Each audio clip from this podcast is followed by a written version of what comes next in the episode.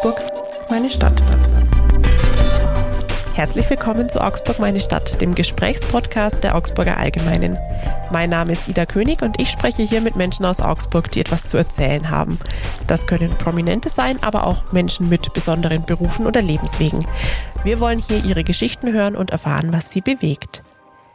Mit meinem heutigen Gast möchte ich über einen ganz besonderen Einsatzort der Rettungskräfte in Augsburg sprechen, und zwar über den Plärrer.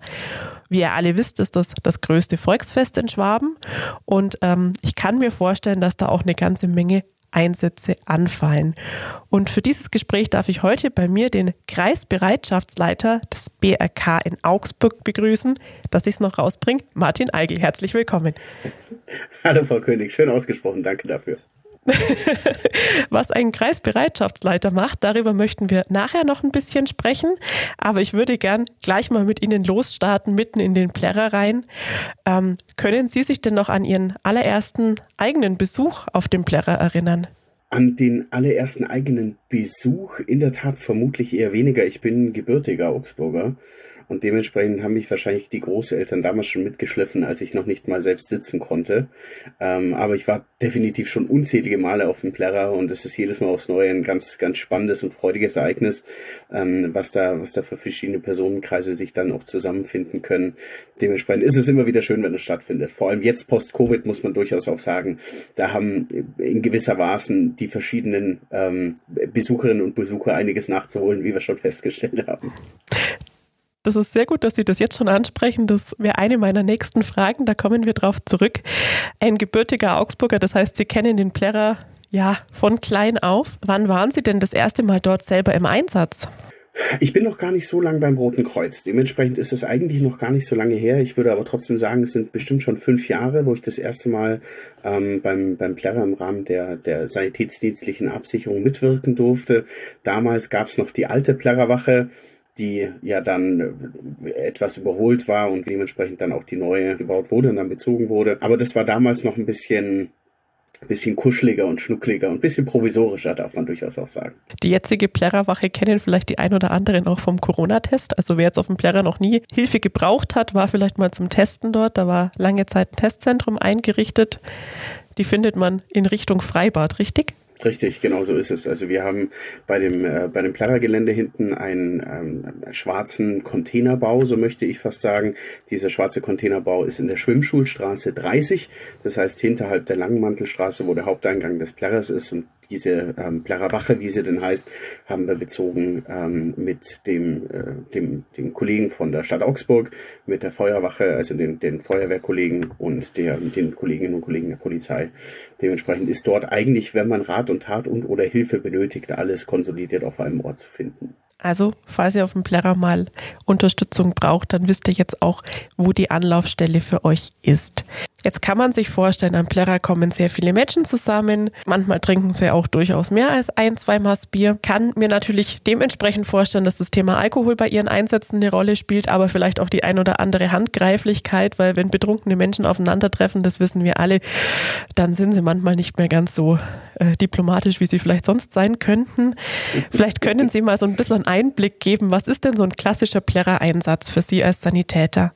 Also da würde ich, ich, ich würde gar nicht sagen, dass es den klassischen Einsatz gibt. Also ich habe jetzt im, zur Vorbereitung auf unser heutiges Gespräch mit den bisherigen eingesetzten Gruppenführern gesprochen, um so mal so einen Querschnitt zu bekommen, was denn alles passiert. Und ganz klar können wir eigentlich sagen, dass die, ähm, die Art der Einsätze je nach Tageszeit differiert. So, ähm, am Vormittag haben wir meistens dann so kleinere Wehwehchen. Ähm, da kommen dann meistens irgendwie Kinder, die gestürzt sind, ähm, sich die Hand aufgeschrammt haben oder, oder irgendwie am Knie eine kleine Verletzung haben, wenn sie zum Beispiel das Kettenkarussell hat hinsichtlich des Sitzes selbst eine recht unglückliche Höhe für so manche Kinder und ähm, dieses, dieser Wellblechboden kann manchmal wehtun an den Knien. Die kommen dann häufiger, sage ich mal, vormittags und mittags.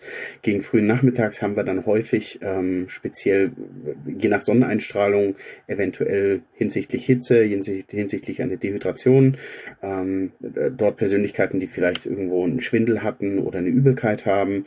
Und je später wir dann in den Tag hineinrücken, haben wir dann durchaus auch, sage ich mal, chirurgische Verletzungsmuster im Rahmen von eventuellen Handgreiflichkeiten ähm, oder ähnlichen. Das Thema Alkoholeinfluss ist natürlich für uns so ein bisschen eine ganz heikle Sache, weil wir messen den Alkoholgehalt in den jeweiligen Körpern nicht. So, das tun wir nicht. Das ist eine reine Mutmaßung. Wenn jetzt jemand natürlich ich sag mal so, ähm, sabbernd, nicht ganz klar artikulierend vor uns sitzt und etwas wohlduftend ist, dann äh, ist offensichtlich, ne? mutmaßen. So. Ja. Dann kann man natürlich schon sagen, also die, die werten Kolleginnen und Kollegen der Polizei könnten eventuell dann auch unterstützen. Da wird dann immer die Zuständigkeit geklärt, aber im Normalfall ist es so, das klassische Verletzungsmuster beim, beim, bei den Plärrerdiensten gibt es eigentlich gar nicht. Ähm, da ist querbeet eigentlich mehr oder minder alles dabei. Was wir festgestellt haben, nur um das noch kurz zu ergänzen, ähm, in den letzten Jahren mehrten sich die ähm, Krampfanfälle und, und, und Epilepsien. Ähm, ich weiß selber nicht, woher das rührt. Das ist auch wieder nur eine Mutmaßung, weil äh, geblitzt und geblinkt hat es damals schon auf dem Plärrer.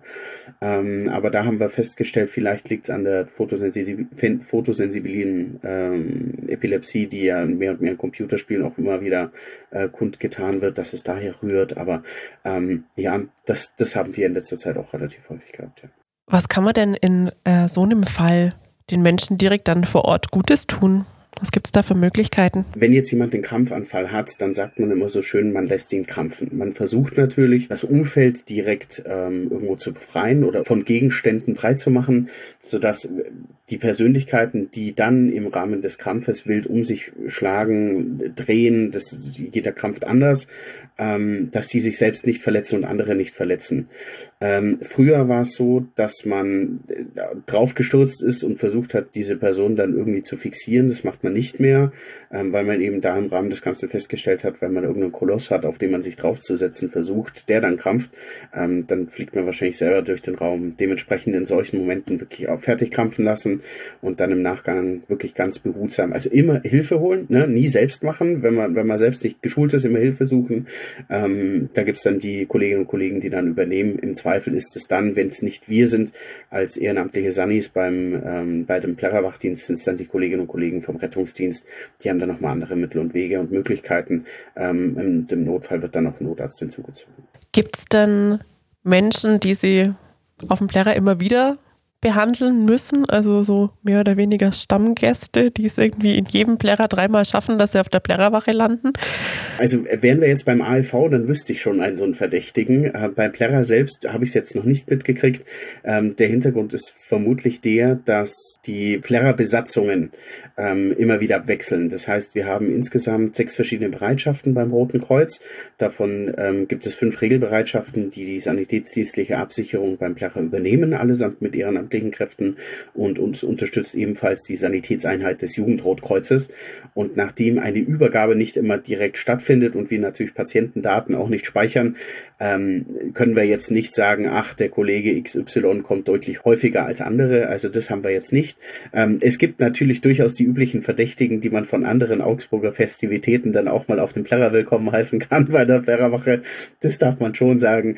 Aber ansonsten haben wir den klassischen äh, Stammgast in der Plärrerwache jetzt eher weniger. Vielleicht können Sie die Kollegen von der Polizei fragen, vielleicht kennen die wen anders, aber bei uns zum Glück jetzt eher weniger. Das ist doch auch gar nicht so schlecht. Nach Corona war ganz oft das Thema, dass gerade Jugendliche und junge Erwachsene wohl viel nachzuholen haben. Ich finde, man kann das auch sehr gut nachvollziehen, wenn ich mir jetzt überlegen würde, dass ich mit 16 nirgendwo hätte hingehen dürfen und dann mit 18, 19 das erste Mal, dann hätte ich vermutlich auch jede Party mitgenommen.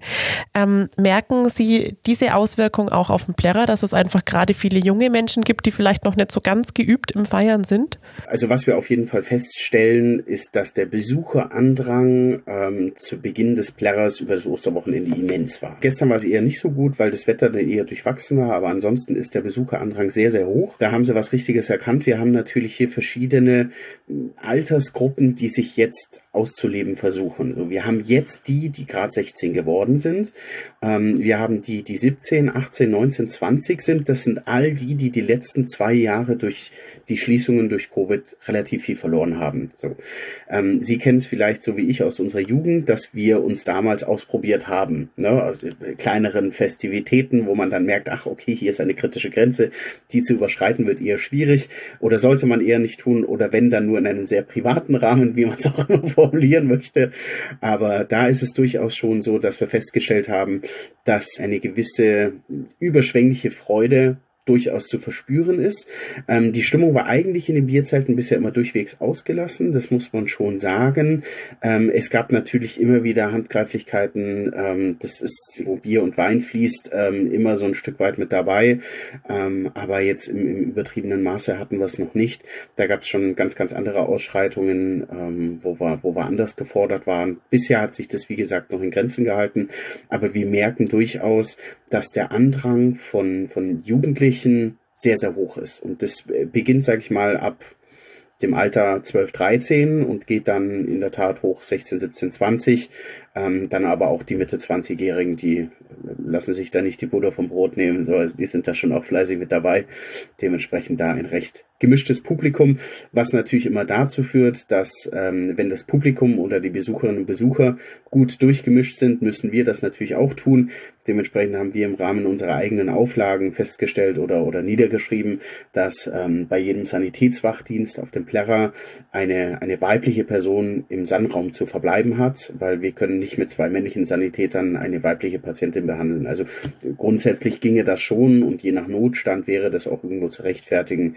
Aber im Grunde ist es ähm, dann deutlich runder, wenn dann eine Dame zu einer anderen Dame spricht und dann eben ähm, das ein und oder andere Wehwehchen behandelt, das vielleicht an einer nicht so ganz günstig gelegenen Körperstelle liegen könnte. Haben Sie denn einen Tipp vielleicht für diejenigen, die das erste oder zweite Mal auf dem Plärrer sind äh, und die vielleicht jetzt nicht unbedingt die Bekanntschaft mit der Plärrerwache machen möchten? Gut, also ausreichend trinken ist immer wichtig, speziell an sonnigen Tagen. Äh, dann eher ein antialkoholisches Trinken, wichtig für den Bayer und die Bayerin. In dem Falle zählt Radler nicht als antialkoholisch, bitte. Ähm, ansonsten macht es durchaus Sinn, wenn man sich im, im, im Rahmen von kleineren Freundesgruppen trifft und unterwegs ist und aufeinander achtet. Also das haben wir schon festgestellt. Da gibt es durchaus aus so Freundschaftsklicken und Verbünde, die da unterwegs sind, wo dann der eine zum anderen sagt, ne, komm, wir zwei fahren jetzt nach Hause, lass die restlichen feiern und die achten aufeinander, so wie wir es von früher eben auch noch kennen. Ähm, aber ansonsten ist es wirklich so, ähm, möglichen Konflikten aus dem Weg gehen, reichlich trinken, das Essen nicht zu vergessen, ne, gibt ja, gibt da durchwegs den einen oder anderen Stand auch auf dem Plärrer und ähm, ansonsten ausgelassen sein, und wie mein Opa immer gesagt hat, immer brav parieren. Das heißt, wenn die Polizei oder Rettungsdienst kommt, dann bitte freundlich aus dem Weg gehen, dass wir parieren und durchkommen können. Und ähm, wenn der Security-Mann das dritte Mal sagt, so jetzt ist gut, dann bitte auch einfach kommentarlos und, und, und konfliktlos den, ähm, den Saal, den Raum oder das Bierzelt auch verlassen. Das heißt, ähm, einfach mitmachen, einfach ein bisschen, wir sagen beim Roten Kreuz immer XMV. Äh, XMV steht für gesunder Menschenverstand ähm, hat sich bewährt im, im Rahmen der Zeit und dementsprechend da einfach ein bisschen das Umfeld noch mit, mit im Blick haben. Sie haben es gesagt, in diesem Jahr ist die Stimmung ausgelassen, ist gut. Ähm, das war ja auch schon mal anders, jetzt nicht zwangsläufig auf dem Plärrer, aber wir erinnern uns, glaube ich, alle noch an die Krawalle in der Maxstraße in Augsburg, also wo die Stimmung alles andere als gut war, auch Rettungskräften gegenüber. Haben Sie solche Situationen auf dem Plärrer auch schon erlebt, dass einfach ja die Stimmung gegenüber der Einsatzkräfte sehr schwierig ist? Also wir erleben das ähm, immer wieder. Wir, wir stellen fest, dass der, der Respekt gegenüber, ich sag mal per se Blaulichtorganisationen, es betrifft nicht nur das Rote Kreuz oder die Hilfsorganisation mit Malteser Johanniter, ähm, dem ASP oder den Kolleginnen und Kollegen von der DLRG, sondern vor allem auch den, den Damen und Herren der, der Feuerwehren, egal ob hauptberuflich, also Berufsfeuerwehren oder Freiwillige Feuerwehren, genauso aber gegenüber der Polizei. Ähm, da ist schon ein Stück weit ein, ich würde jetzt nicht sagen mangelnder Respekt, weil ich glaube durchaus, wenn es dann in die Vollen geht, dann ist der Respekt wieder da. Ähm, aber die, Neudeutsch sagt man Awareness. So, wenn jemand auf einen zuläuft, dann gehe ich aus dem Weg. So, und das machen die heute nicht mehr. So, das heißt, wenn wir natürlich mit der Trage kommen und wir versuchen mittlerweile da wirklich auch äh, nicht nur akustische Signale zu geben, sondern auch visuelle Signale, dass wir dort jetzt durch müssen, weil Not am Mann ist oder an der Frau, ähm, da ist es dann in der Tat schon so, dass man dann ähm, ja einen Spruch bekommt. So, und damit können wir umgehen. Ich glaube, jeder Rotkreuzler, jede Rotkreuzlerin ist mittlerweile so weit, dass man das Ganze irgendwo wegschmunzelt. Das kommt natürlich immer auf die Intensität auf der einen Seite an und auf die Fülle ne, und auf die Anzahl. Aber wir sind es mittlerweile tragischerweise eigentlich gewohnt. Wir hatten ähm, vor einiger Zeit eine, eine ehrenamtliche Kollegin, die einen, einen Steinwurf gegen den Kopf hatte. Das war damals auch relativ stark in, in medialer Präsenz. Ähm, sowas lässt uns natürlich fassungslos zurück. Ne? Und sowas, sowas ähm, verstehen wir nicht und, und ähm, verurteilen wir auch sehr, sehr scharf. Aber im Endeffekt ist es so, wir können jetzt nicht sagen, wir helfen den Personen jetzt nicht, weil der hat Blödmann zu mir gesagt. Also das, das tun wir nicht. Ähm, was wir uns dann natürlich dazu Hilfe holen, sind die Kolleginnen und Kollegen von der Polizei. So, also dann, wenn es wirklich wir aber feststellen, wir haben jetzt hier ein Thema ähm, oder Übergriffigkeiten, ähm, wir betreten dann immer den, den Raum, den Saal oder den ähm, Ort, wo der Patient liegt, wenn er sicher ist. Das heißt, ich schicke niemals meine, meine Sanis irgendwo hin, wo ich weiß, da könnte noch irgendwas kommen, irgendein Nachbeben sein oder sonstiges. Und da ist die Zusammenarbeit wirklich mit der, mit der Polizei, aber auch mit den Kolleginnen und Kollegen der Security-Firmen grandios. Also das ist wirklich ein Hand in Hand. Da ist man mittlerweile auch sehr, sehr geübt darin. Mit den ähm, Security-Diensten arbeiten wir sehr eng zusammen beim, ähm, beim FCA, bei den Spielen von den Augsburger Panthern. Ähm, wir hatten die Kolleginnen und Kollegen an dem Göginger Frühlingsfest, die auch vor Ort waren. Die man, man kennt sich, man begrüßt sich, ist ein sehr freundschaftliches, kameradschaftliches Miteinander miteinander und da kriegen wir schon das eine oder andere Szenario dann auch gewuppt, auch wenn gegebenenfalls der Ton gegenüber den, den Rettungskräften oder Polizeikräften, Security-Kräften deutlich rauer geworden ist. Wenn es für Sie in Ordnung ist, würde ich auf dieses Thema nachher mhm. nochmal ausführlicher zurückkommen. Ähm, und würde jetzt gern mit einer Frage anschließen, auch die dieses Miteinander mit den anderen Einsatzkräften betrifft. Auf der Plärrerwache, Sie haben es vorher schon selber gesagt, ist es ja so, dass man sich dieses, diese Wache teilt. Was ist denn so der große Vorteil zur alten Plärrerwache? Was hat sich an Ihrer ähm, Situation also dort verbessert? Der große Vorteil, den wir auf jeden Fall haben, ist äh, Platz. Also das Rote Kreuz hat jetzt wirklich die Möglichkeit, einen sauberen Ort zu haben, wo wir Patientinnen und Patienten auch bedarfsorientiert behandeln können. Das heißt, wir haben insgesamt drei Regelplätze. Wir haben einen vierten Ausweichsplatz. Ähm, den haben wir speziell dann, wenn es irgendwo was ist, ähm, wo man in einem abgeschotteteren Raum zu sein hat.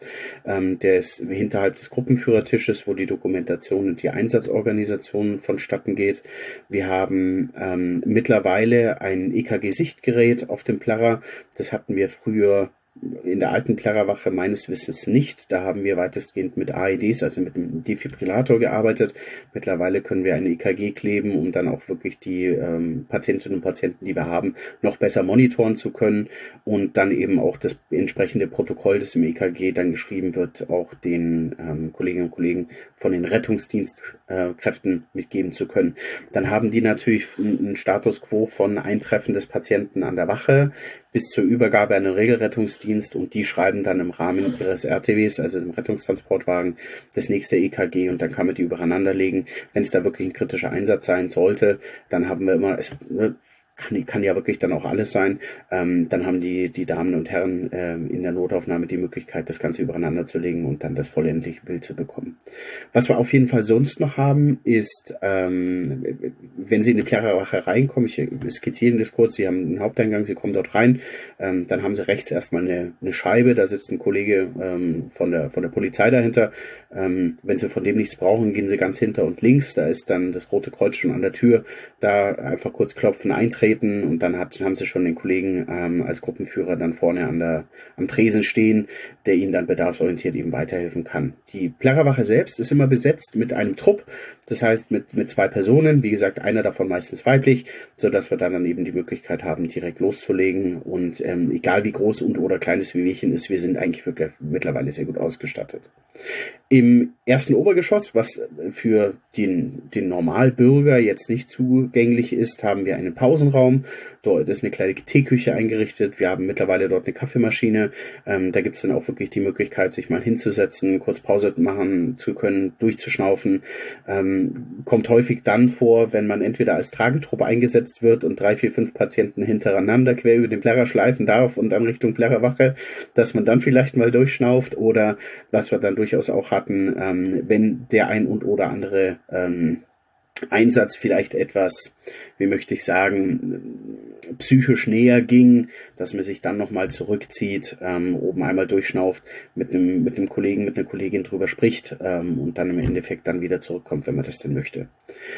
Oben haben wir ebenfalls Spinde, das hatten wir früher auch nicht, was bedeutet, das persönliche Hab und Gut kann weggeschlossen werden. Ähm, wir hätten theoretisch Duschen, äh, was ganz praktisch ist. Ähm, Sie können sich vorstellen, was Plärrer, heiße äh, Tage und Alkohol mit dem einen oder anderen Patienten macht. Dementsprechend haben wir auch dafür einen Plan B, wenn es denn so sein sollte.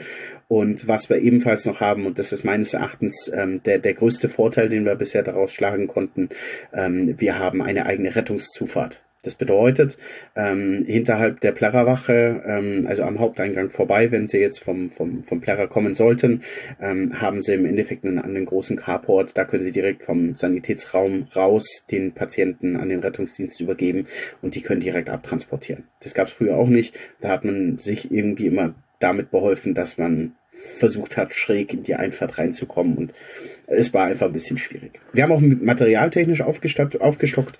Ähm, wir haben jetzt eine, eine sehr neue Trage mitgebracht. Wir hatten früher so eine alte Handmarie, die verwenden auch die ein oder anderen altgedienten Rotkreuzlerinnen und Rotkreuzler immer noch, weil sie sagen, naja, da haben wir halt Räder, die sind so groß wie beim Fahrrad, da sind die Erschütterungen jetzt nicht so ganz so schlimm und man kommt über bessere Hindernisse hinweg. Aber wir haben mittlerweile auch wirklich eine Striker-Trage, wo man dann auch sagen kann, die kann man in der Höhe verstellen. Speziell dann bei den, bei den Patientinnen und Patienten, die gegebenenfalls wirklich somnolent sind oder nicht gar einen Schock haben sollten oder einfach nicht mehr gehfähig sind. Ne, unter Boden liegen, ähm, auch bewusstlose Patientinnen und Patienten heben sich deutlich leichter leichter auf eine Trage, die man bis zum Boden verstellen kann, als auf eine Handmarie, die auf Brusthöhe ist. Ähm, das, da braucht man dann doch durchaus etwas mehr Kraft. Und je nachdem, wie der Tag schon vorangeschritten ist, hat man die Kraft noch oder man hat sie eben nicht mehr. Ja, das klingt schon auch nach irgendwo auch einem Knochenjob, würde ich sagen. Ähm, vielleicht können Sie da noch ein bisschen einen Einblick geben. Also so, so die, die Zweierteams, das ist mir jetzt klar. Und Sie haben auch gesagt, es sind immer fünf Trupps plus den einen aus der Jugend. Wie viele Einsatzkräfte brauchen Sie denn über diese komplette Plärrerzeit? Ähm, also wir haben eine, eine Daumenregel, was bedeutet, wir haben eine, eine Gruppenführer immer im Einsatz. Also Gruppenführer kann auch weiblich sein. Wir haben im Roten Kreuz nur nicht die, die, den Titel Gruppenführer, Gruppenführerin, sondern es ist eine reine Funktionsbezeichnung so. Also da, kommen wir her.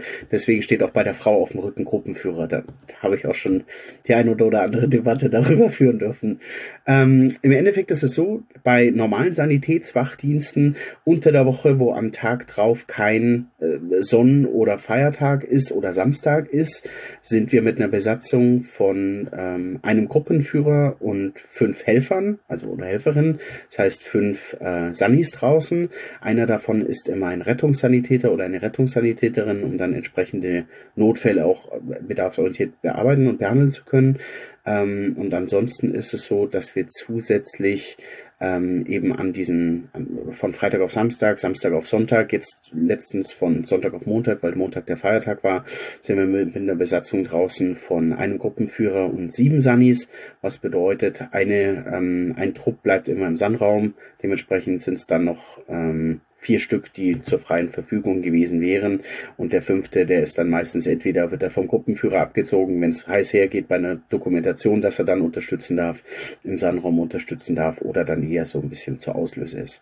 Was wir mittlerweile auch immer haben, ähm, was sich auch sehr bewährt, sind äh, Kolleginnen und Kollegen, die im Rahmen von Praktikantendiensten mitlaufen. Das sind die, die entweder ganz frisch beim Roten Kreuz gestartet haben oder vielleicht lange Zeit nicht mehr da waren und ähm, wieder reinkommen wollen. Gibt aber auch einfach Kolleginnen und Kollegen, die super erfahren sind, die sagen, nee, ich möchte noch als Praktikant mit, weil der Plärrer Wachdienst von der Besetzung sehr, von der Besetzung ist voll, aber er möchte einfach trotzdem mit. Und dann hat man auch die Möglichkeit, als Praktikant mitzuwirken. Und ähm, dann können Sie sich relativ schnell ausrechnen, wie viele Sunnis da so im Einsatz sind. Das heißt, ähm, sind sechs respektive ähm, acht Personen pro Tag und dann eben über die vollen zwei Wochen, wenn es keine Verlängerung gibt. Wer weiß. Schauen wir mal, was das Wetter und wie es sonst so weitergeht.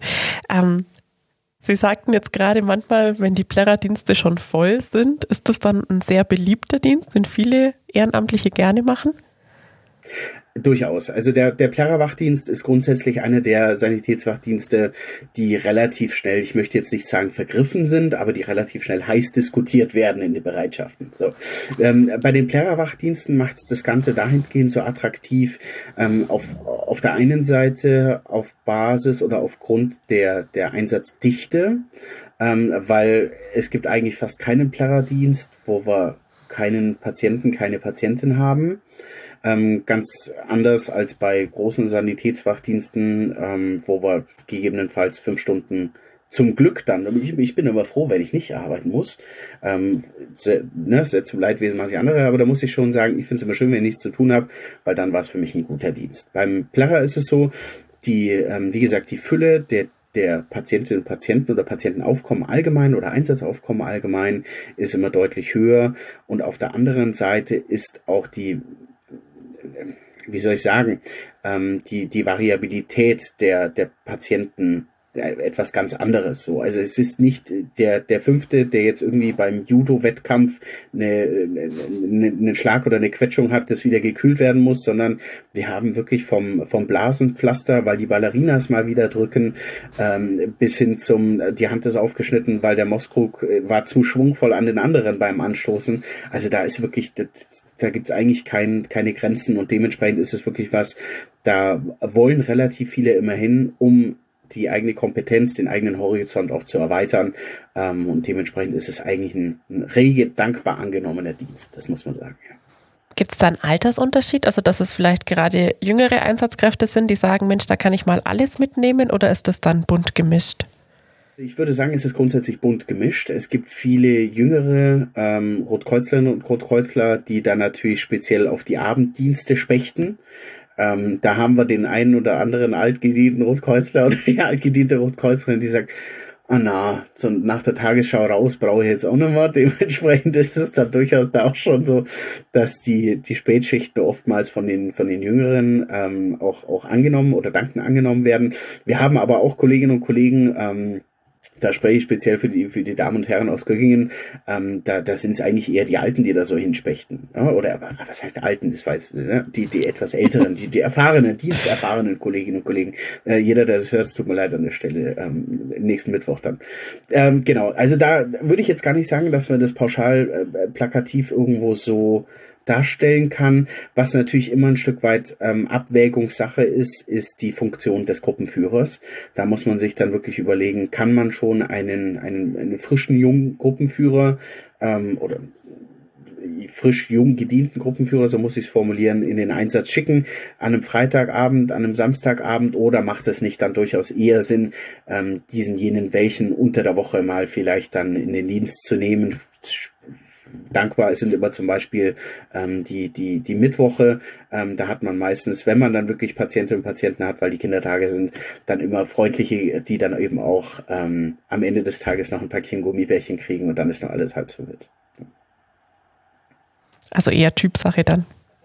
Absolut, absolut. Aber das ist, das ist per se im Roten Kreuz so. Also wir haben, wir haben Kolleginnen und Kollegen, die sind, ähm, die sind Ende 70, Anfang 80, die, krempeln noch immer die Ärmel hoch und sagen so Leute, ne, und jetzt zeige ich den Jungen mal, wo es lang geht. Und dann haben wir, dann haben wir Damen und Herren, Kolleginnen und Kollegen, die sind lassen Sie mich nicht lügen, 15, die sind gerade frisch in die Bereitschaften eingetreten und ähm, oder oder 16 und dürfen dann natürlich im, im Rahmen des Jugendschutzes dann auch mitwirken ähm, und sind da voll mit dabei. Also das ist wirklich reine Typsache. Aber Ehrenamt ist im Endeffekt schon immer was gewesen. Ähm, ja, die Menschen sind motiviert, deswegen kommen sie zu uns und wir müssen einfach schauen, dass wir diese Motivation aufrechterhalten und dementsprechend dann ähm, ja die, die Bedarfe und die Wünsche dann entsprechend auch ähm, angehen können und dann auch stillen dürfen können, ja. Herr Eigel, vielen Dank für die Einblicke für den Plärrer jetzt fürs allererste. Deswegen würde ich jetzt gerne in den äh, zweiten Teil unseres Podcasts wechseln. Wer unseren Podcast schon etwas länger kennt, weiß, in unserem zweiten Teil gibt es eine Schnellfragerunde. Ähm, weil wir ja natürlich auch immer den Menschen hinter einem Ehrenamt ein bisschen kennenlernen dürfen, wollen. Und ähm, vom AEV und vom FCA hatten wir es heute schon mal. Im Dienstlichen, wenn Sie privat unterwegs sind, gehen Sie lieber zum Eishockey oder zum Fußball? Ich habe acht Jahre beim AV gespielt und spiele heute noch im, im, im Schwaben Cup. Also ich bin 100% Eishockeyspieler. Dementsprechend äh, dann ganz klar AV. Alles klar, also ein Sportler. Man unterstellt Sportlern immer, dass sie nicht kulturaffin sind. Das kann aber oft auch total falsch sein. Sind sie eher ein Theatergänger oder lieber mal ins Kino? Ach, ich habe zwei Kinder. ich würde jetzt gerne eins von beiden sagen. Also ins Kino in die Kindervorstellung. Also, äh, so mehr oder minder. Ähm, also ich bin ein Musical-Fan, ein ganz, ganz großer Musical-Fan. Ähm, dementsprechend würde ich fast sagen, weder Theater noch Kino, aber die Zeit lässt es einfach gerade nicht zu. Ne? Wenn die Kinder dann mal größer sind, dann vielleicht anders. Aber da würde ich sagen, ähm, falls ich den Joker ziehen darf, nehme ich Musical. Das ist völlig in Ordnung. Ähm, wenn Sie privat unterwegs sind, dann auch der Plärrer oder lieber eine Nummer kleiner mal im Biergarten? Dann doch eher den Plärrer und mit dem Sohnemann dann die Fahrgeschäfte fahren, die er schon fahren darf mit seinen zwei Jahren. lieber dann, wenn Sie in Augsburg unterwegs sind, Richtung Siebentischwald, Erholung oder mitten rein ins Geschehen auf dem Rathausplatz? Eher Richtung Siebentischwald dann. Samstags Shopping mit der Familie, Stadtmarkt oder Citygalerie? Oh, Sie stellen Fragen, da war, fand ich Sie vorher angenehmer, muss ich sagen. ähm, dann würde ich doch eher sagen Stadtmarkt. Lieber draußen. Ja, ja, ja. Sie haben die Augsburg-Runde schon überstanden, das war nicht viel. Wir wechseln ins Allgemeine. Sind Sie lieber dann zu Hause drinnen oder sind Sie gerne unterwegs? Am liebsten muss ich offen gesprochen sagen, bin ich zu Hause bei meinen Kindern, bei meiner Frau, ähm, wenn es die Zeit mal zulässt, ähm, da genieße ich dann die Zeit auf jeden Fall schon sehr. Wenn es dann mal weiter weggehen soll zum Abschalten, auch mit der Familie, Richtung Meer oder in die Berge? Meine Frau treibt uns immer Richtung Meer. Und äh, nachdem ich hier immer auf ähm, meine Frau hören darf, fahren wir jedes Jahr aufs Neue an die Ostsee. Und es ist jedes Jahr aufs Neue schön. ja, manchmal haben die Frauen einfach auch gute Ideen. Da kann man ihnen dann schon folgen. Sind Sie eher jemand, der dann sich eine To-Do-Liste schreibt oder der auch dann mal improvisiert unterwegs ist? Früher war ich der, der absolute Planer. Ähm, das hat sich mit den, mit den Kindern komplett zerschlagen. Ähm, mittlerweile habe ich irgendwie in so vielen Momenten schon leben dürfen und reagieren dürfen, dass da relativ viel spontan kommt. Und ich glaube auch, dass es so sonst auch gar nicht mehr anders gehen würde. Also dementsprechend bin ich der, der dann eher mittlerweile spontan reagiert. Eine Frage noch zum Abschluss unserer kleinen Runde.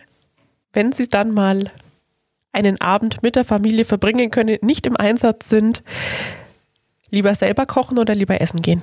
Ich koche so unfassbar gerne. Also das muss ich wirklich sagen. Ähm, ich, ich gehe auch gerne essen. Ähm, meistens ist Essen aber immer so ein bisschen mit ähm, koordinativer Herausforderung, weil das eine Kind ist viereinhalb Monate, wird jetzt dann fünf Monate, das andere Kind ist ein bisschen über zwei. So, dann, dann springen sie von A nach B nach C, dann ist das eigene Essen wieder kalt. Also ich koche wahnsinnig gerne, dementsprechend koche ich dann wirklich lieber zu Hause. Und ähm, wenn es dann dem Sohnemann nicht schmeckt oder noch mal eine Nachspeise sein darf, ähm, dann kann ich hier das volle Buffet auffahren und dann wird der Sohn immer glücklich sein. Ein leidenschaftlicher Koch, das ist doch schön. So entdecken wir noch andere Seiten. Gibt es ein Gericht, das Sie besonders gut können? Ein Gericht, das ich besonders gut kann, ähm, das ist eine sehr gute Frage. Ich persönlich würde ja sagen, dass meine Kässpatzen wirklich gut sind. Meine Frau sieht es ähnlich. Mein Bruder ist gelernter Koch. Der sagt bestimmt was anderes, aber ich habe immer gehört, man darf nicht immer alles den anderen glauben und muss an sich selber glauben. Also, Kässpätzle gibt's. Alles klar. So, dann haben Sie unsere Schnellfragerunde auch schon überstanden. Das, ich hoffe, es hat nicht wehgetan. Na, war super. Und es ist doch schön, wenn wir auch dann die Ehrenamtler nochmal von der anderen Seite kennenlernen. Ähm, und da würde ich gerne auch im Schluss unseres Podcasts noch so ein bisschen drauf kommen.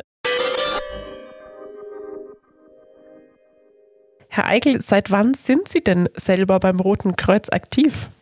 Wie sind Sie da dazugekommen? Also das ist eigentlich eine ganz ulkige Geschichte gewesen, weil mein Bruder war damals mit seiner damaligen Frau auf der Suche nach einem Hobby.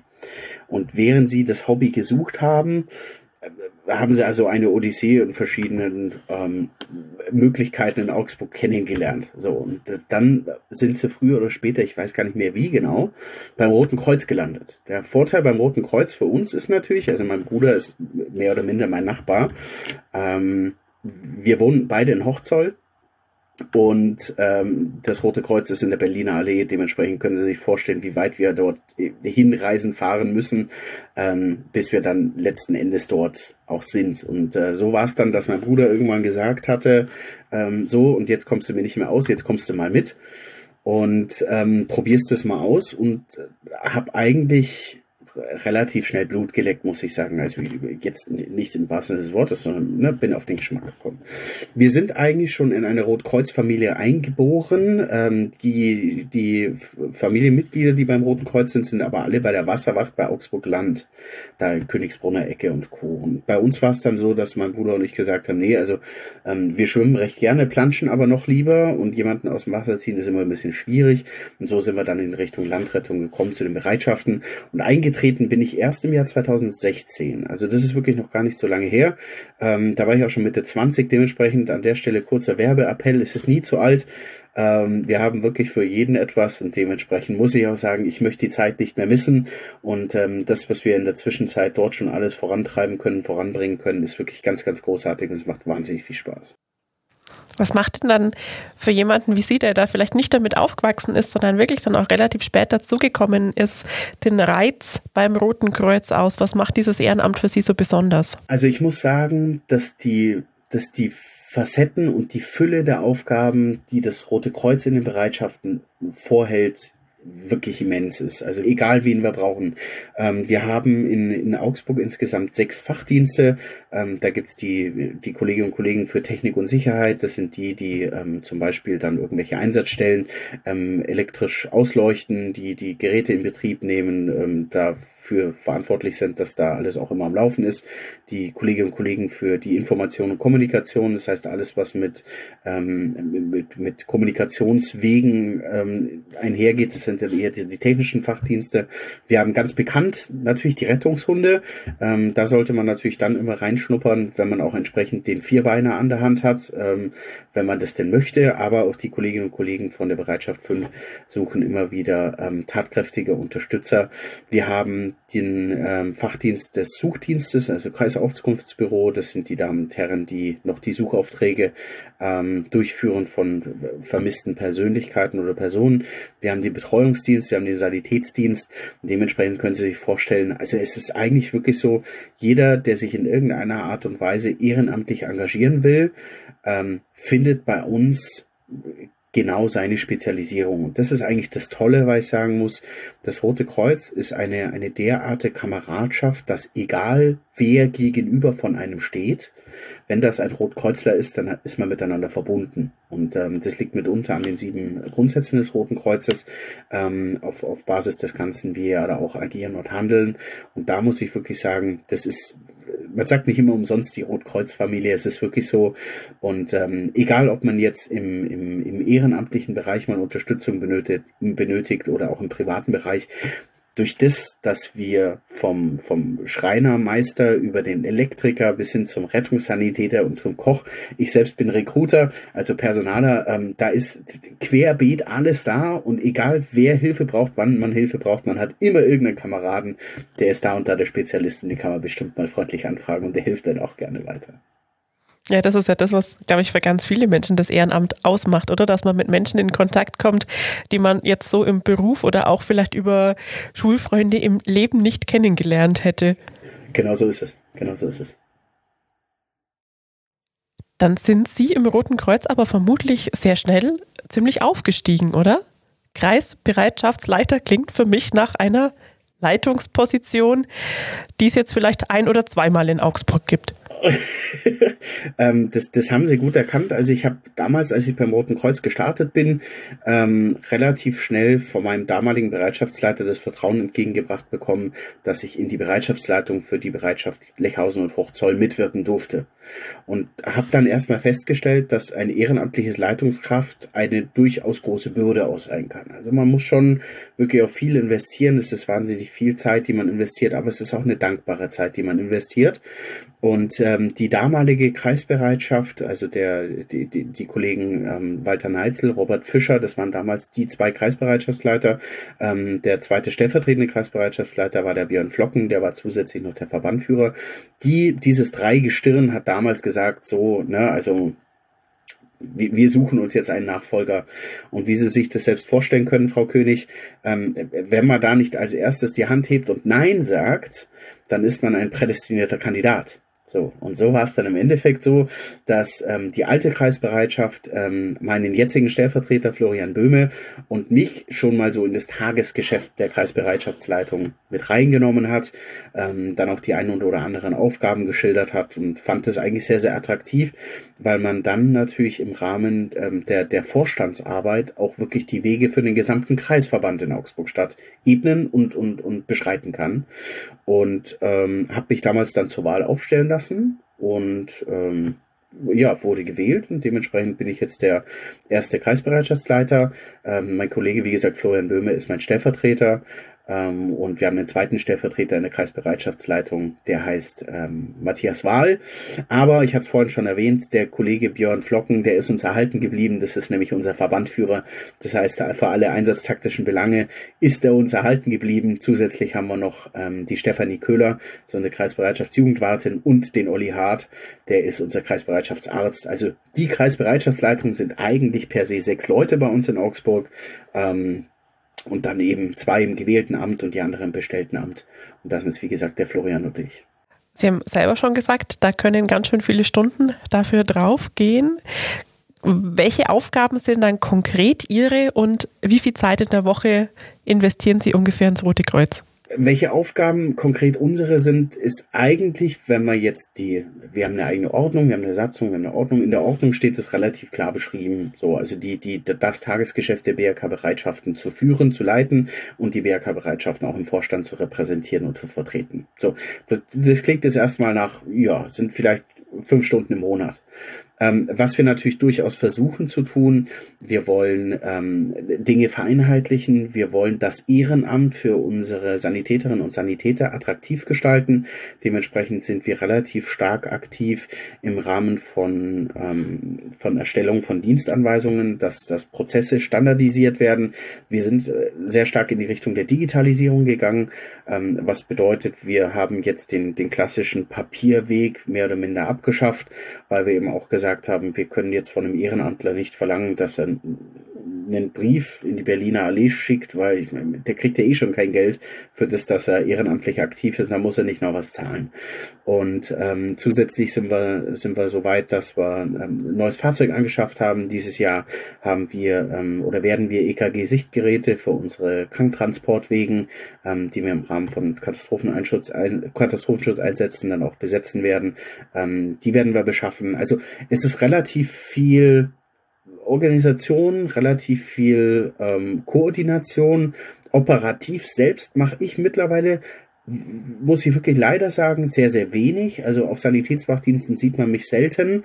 Liegt aber daran, dass ich in der Woche, und das kommen wir zum zweiten Teil Ihrer Frage, in der Woche irgendwas zwischen 15 und 20 Stunden sicherlich für das Rote Kreuz ähm, eben ehrenamtlich aufbringe. Äh, weiß aber, dass es da Kolleginnen und Kollegen gibt, die da nicht sonderlich arg viel weniger als ich aufbringen, in anderen Funktionen sind. Und äh, das kann wirklich nur funktionieren, wenn es ein Hand in Hand und ein großes Miteinander ist, ja. Hauptberuf haben Sie uns auch schon verraten. Sind Sie da dann auch nochmal 40 Stunden tätig oder haben Sie da jetzt in dem Zuge, dass Sie im Roten Kreuz so aktiv sind, auch ein bisschen reduziert? Wie kriegen Sie das alles unter einen Hut? Also wenn jetzt meine Frau hier zuhört, dann, dann wird sie wahrscheinlich, wahrscheinlich spätestens jetzt in ein hysterisches Lachen verfallen. ähm, ich habe ähm, hab im Jahr 2018 mich als Freiberufler selbstständig gemacht. Mhm. Und ähm, habe aktuell mehrere Kunden, die ich zeitgleich betreue. Dementsprechend bin ich da leider fernweg von weniger als 40 Stunden. Ähm, ich bin im Hauptberuf wahrscheinlich eher 50, 55 Stunden äh, zu finden. Äh, das heißt, ich stehe in der Früh auf, mache den Sohn immer fertig, bringe ihn in die Krippe, fahre dann zur Arbeit. Ähm, wenn ich dann dort fertig bin, wird wahrscheinlich irgendwas gegen 18 Uhr sein, 18.30 Uhr, dann fahre ich nach Hause, kümmere mich um die Kinder, koch. Wenn die Kinder dann im Bett sind, dann geht's eben meistens dann wirklich auch mit dem Roten Kreuz weiter. Aber es ist, ähm, es sind ganz viele Zahnrädchen, die aneinander spielen. Und wenn dann natürlich noch Winter ist, und die Schwabencup-Saison ist, dann können Sie sich vorstellen, dass am Samstag in der Früh um halb sechs oder um sechs der Wecker klingelt, weil um sieben Uhr haben wir Eiszeit in Hornstetten. So, da muss man dann auch noch hin.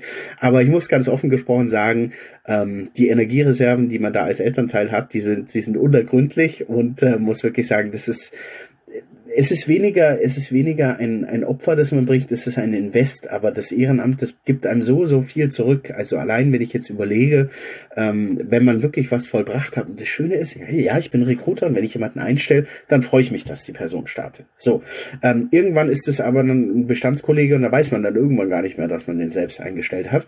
Wenn ich aber über den Hof laufe und ich sehe, dass wir auf unseren neuen Fahrzeugen ähm, oder auf unseren Fahrzeugen jetzt neues Material, neues Equipment drauf haben, dann ist das wirklich was, das macht mich in der Tat stolz wie Bolle, dass ich auch weiß, hey, damit können wir den einen oder anderen Ehrenamtlichen auch nochmal ein Stück weit einen besonderen Dank entgegenbringen, wenn wir sagen, du musst jetzt nicht mit dem bereits gebrauchten Material dort, ähm, ne, Sie kennen es, vielleicht haben Sie auch Geschwister, ähm, mein Bruder wird es dementieren, ich musste immer das alte Zeug von ihm tragen. Nein, musste ich natürlich nicht. Aber es ist immer schön, wenn man was Neues hat und nicht was Gebrauchtes Neues bekommt.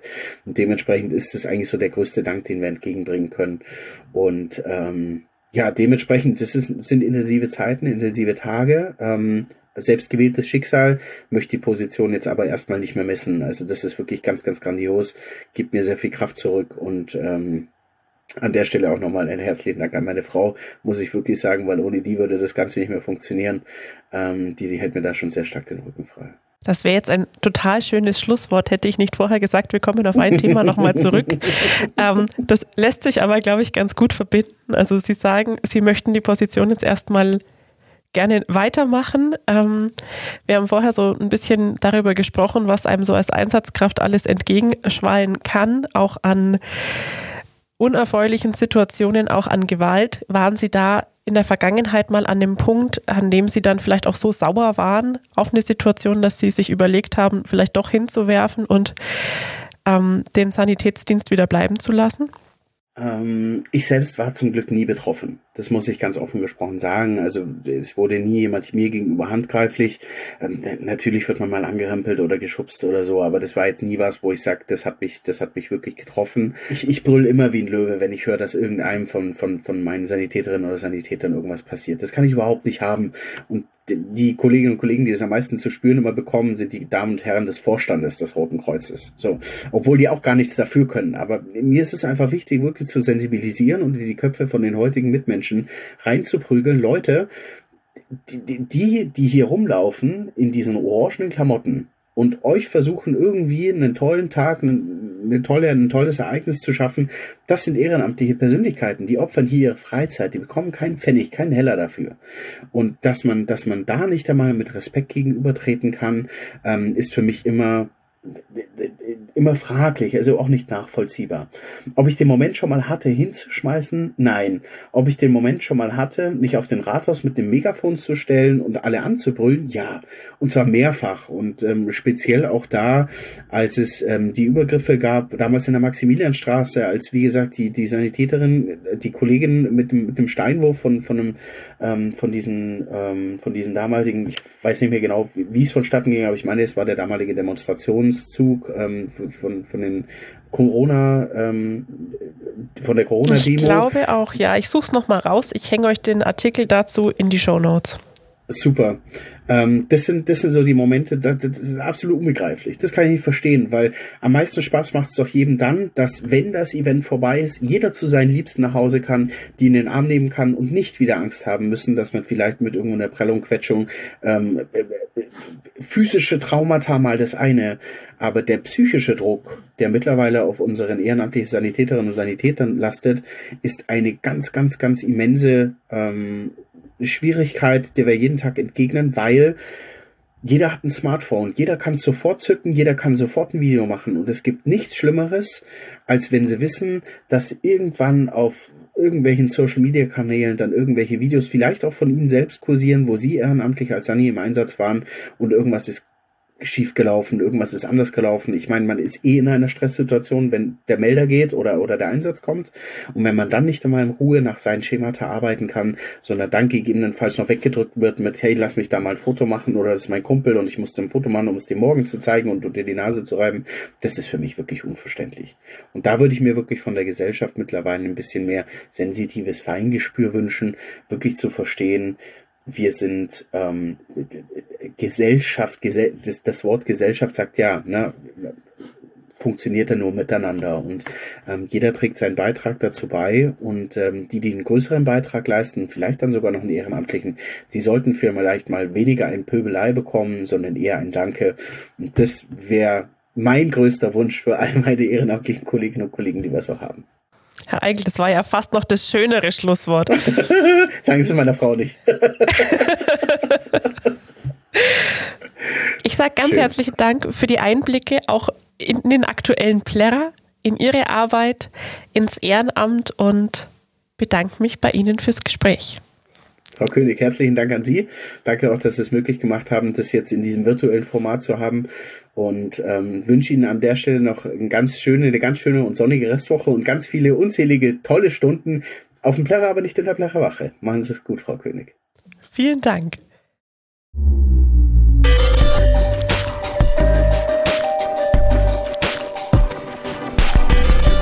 Das war Augsburg meine Stadt. Die Folge hat euch gefallen, dann teilt sie doch gern mit euren Freundinnen und Freunden und abonniert unseren Podcast, zum Beispiel bei Spotify, bei Apple Podcast oder wo auch immer ihr Podcasts hört. Wenn ihr Fragen habt, wenn ihr Themenvorschläge habt oder auch Kritik, dann schickt uns doch eine Mail an podcast.augsburger-allgemeine.de. Vielen Dank fürs Zuhören.